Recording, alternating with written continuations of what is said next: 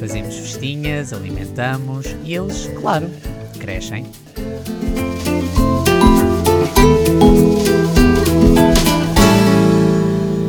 Olá, maldinha, tudo bem? Bem-vindos a mais um café. É verdade, já estamos quase no fim do mês de fevereiro. Onde é que o tempo já vai? Para aqueles que estão em aulas de uma maneira ou de outra, força aí, mantenham-se firmes, continuem, ok? Pessoal que está a trabalhar, força também. É preciso, coragem. Hoje eu queria falar convosco sobre pecados de estimação.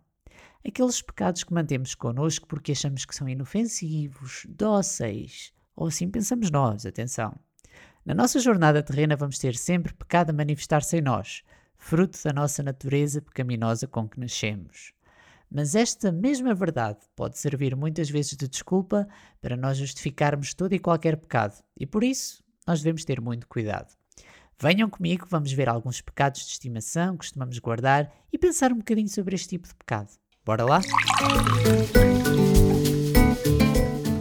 Em primeiro lugar, eu gostaria de começar por falar acerca de algumas realidades ou verdades que, em princípio, nos são comuns. Assim que reconhecemos Jesus Cristo como nosso Senhor e Salvador, como dizem Atos 16:31, iniciamos uma vida nova, com uma nova natureza, um novo coração e um novo rumo. Vocês podem ler acerca disso em 2 Coríntios 5:17, Ezequiel 36:26 e Efésios 2:10. Mas vamos fazer aqui uma comparação, por exemplo.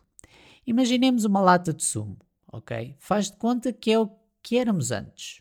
Éramos uma lata, como estão a imaginar, né? fina, quando tocam nela faz aquele barulhinho do metal.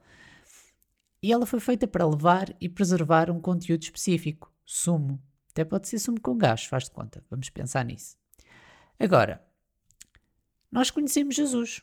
Imaginem que nós somos essa embalagem, né? Que levávamos o sumo e agora conhecemos Jesus, então a nossa embalagem mudou.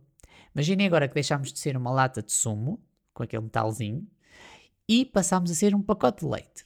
Uma embalagem toda catita, da Tetra Pak e tal, feita especificamente para guardar e preservar leite. Porquê? Porque temos uma nova natureza, então vamos ter de ter um conteúdo diferente. Se a nossa vida muda, a nossa natureza muda, então o nosso conteúdo também vai ter que mudar para se assemelhar a essa nova natureza. Nós não vamos guardar o sumo na embalagem do leite, nem vamos guardar o leite numa lata de sumo, não é? Fica muito esquisito. Porquê é que eu uso esta comparação? Exatamente porque quando nascemos de novo, como dizem João 3.3, e esta mudança acontece, ela é radical. O nosso contentor muda, e assim como o conteúdo.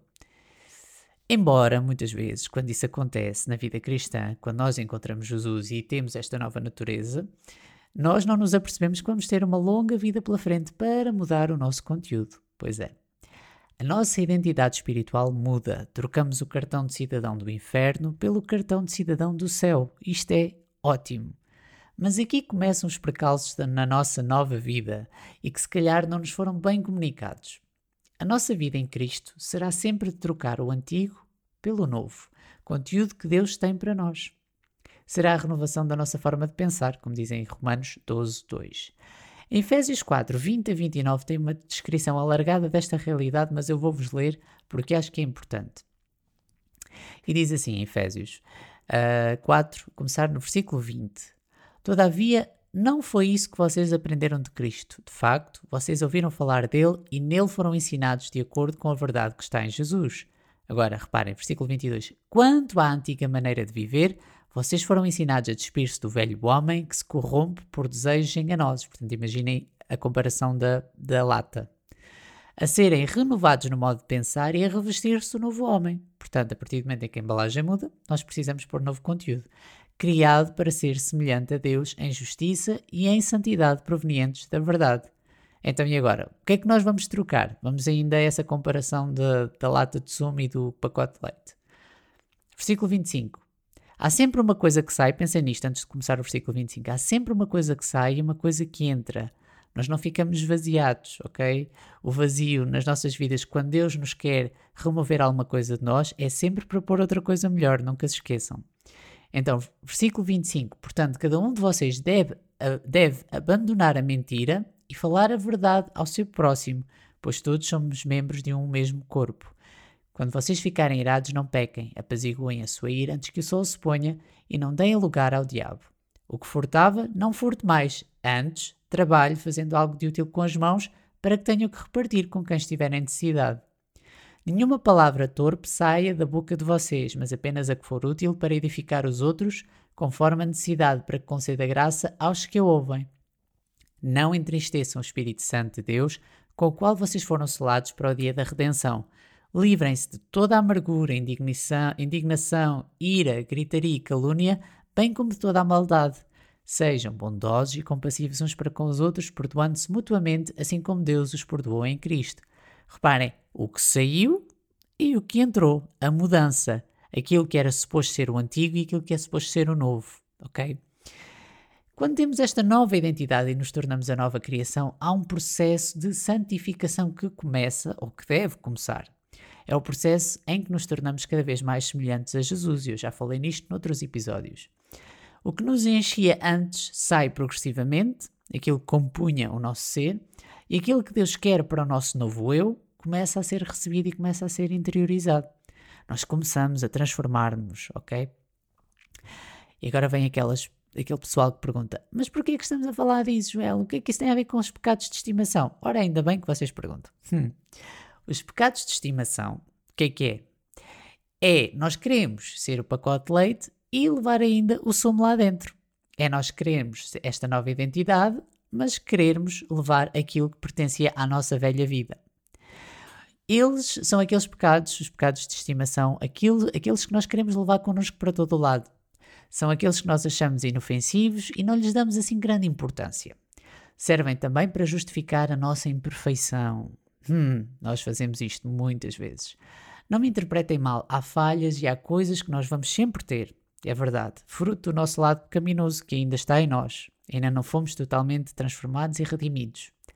Mas há pecados que cada um de nós sabe muito bem que podíamos ver-nos livres deles e não fazemos, e usamos esses pecados para justificar os nossos desejos carnais. Aquilo que, que nós sentimos uh, que, que nos dá prazer, que é bom.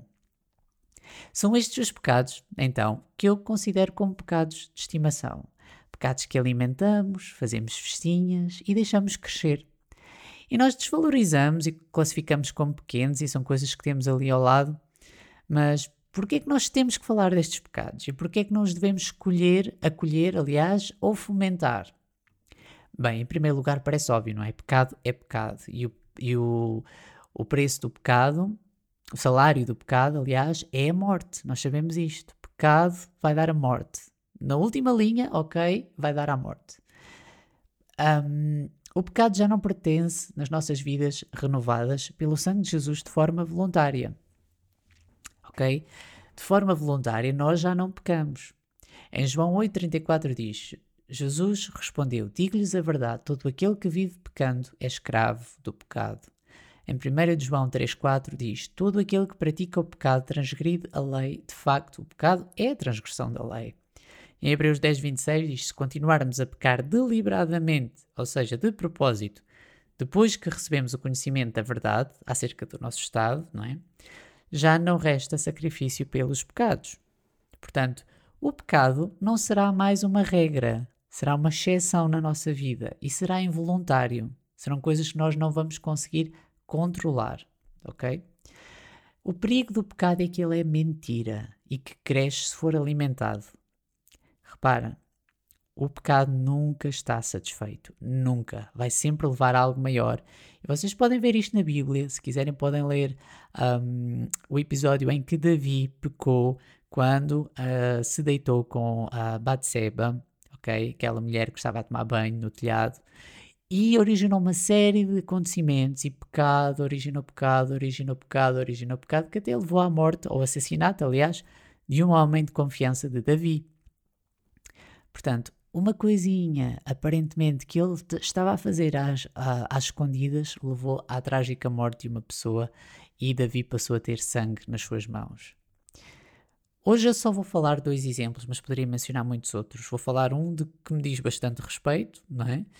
Uh, e que eu posso falar dele, e outro que eu observo muitas vezes que nós ainda somos um bocadinho uh, culpados no geral, enquanto, uh, se calhar, cultura de igreja a este respeito.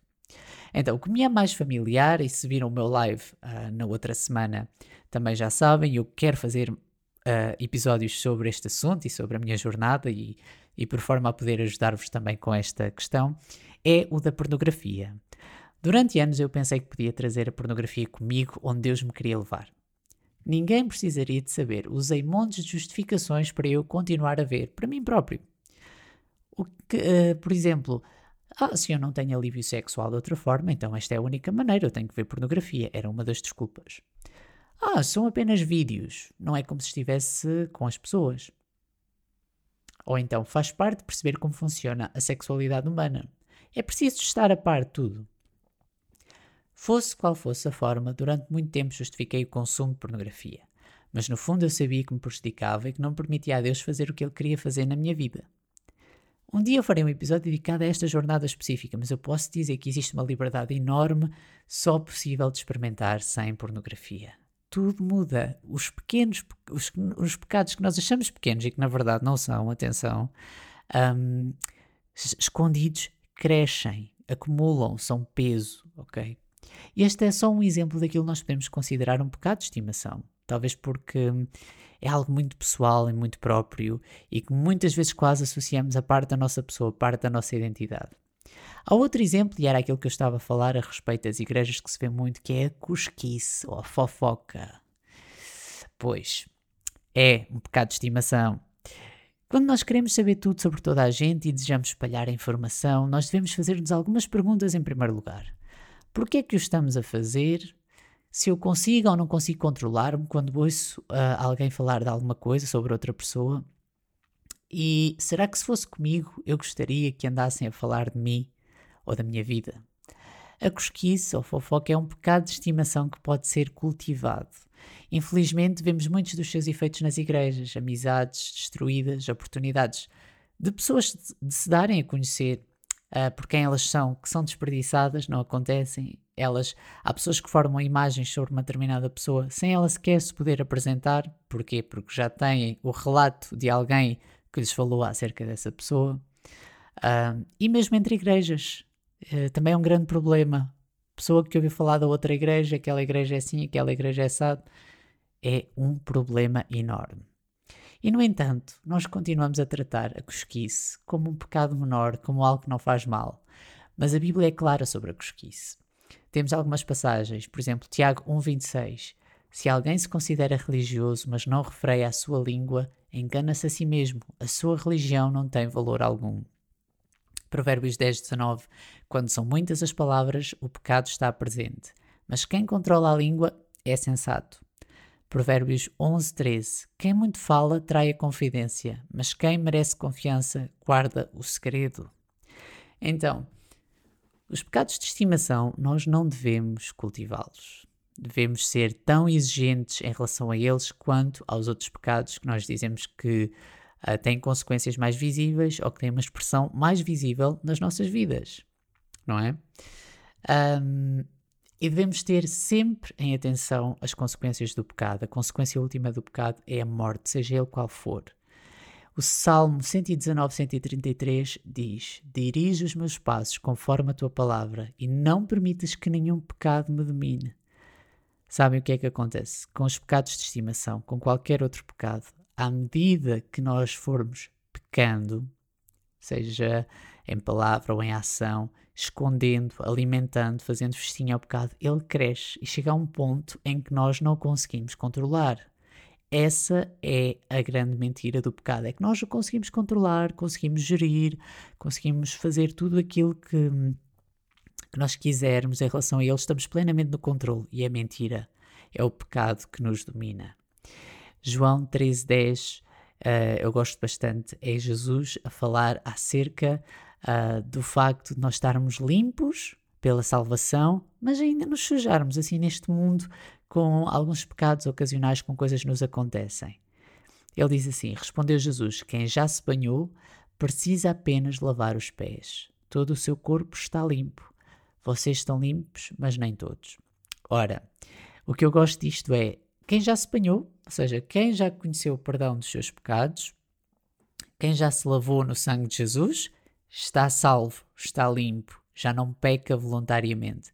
Mas nós estamos ainda numa terra poeirenta, numa terra difícil, de terreno pedregoso. Então, nós, ao caminharmos aqui, ainda vamos cometer pecado, ainda vamos involuntariamente cair em pecado. Então, nós temos apenas de lavar os pés. Mas temos que o fazer. Não é, não é apenas uma sugestão. Quem já se banhou precisa apenas lavar os pés, mas tem que os lavar. Então, que a nossa confissão no dia a dia possa ser isto: Jesus, lava os meus pés hoje, ajuda-me a estar puro perante ti, Deus, ajuda-me a não um, tratar estes pecados como algo pequeno, mas como algo, Senhor, que é sujidade na mesma. Eu sei que já estou limpo pelo sangue de Jesus, eu sei que já estou lavado, uh, que tu me purificaste, mas eu todos os dias preciso lavar os pés destes pecados.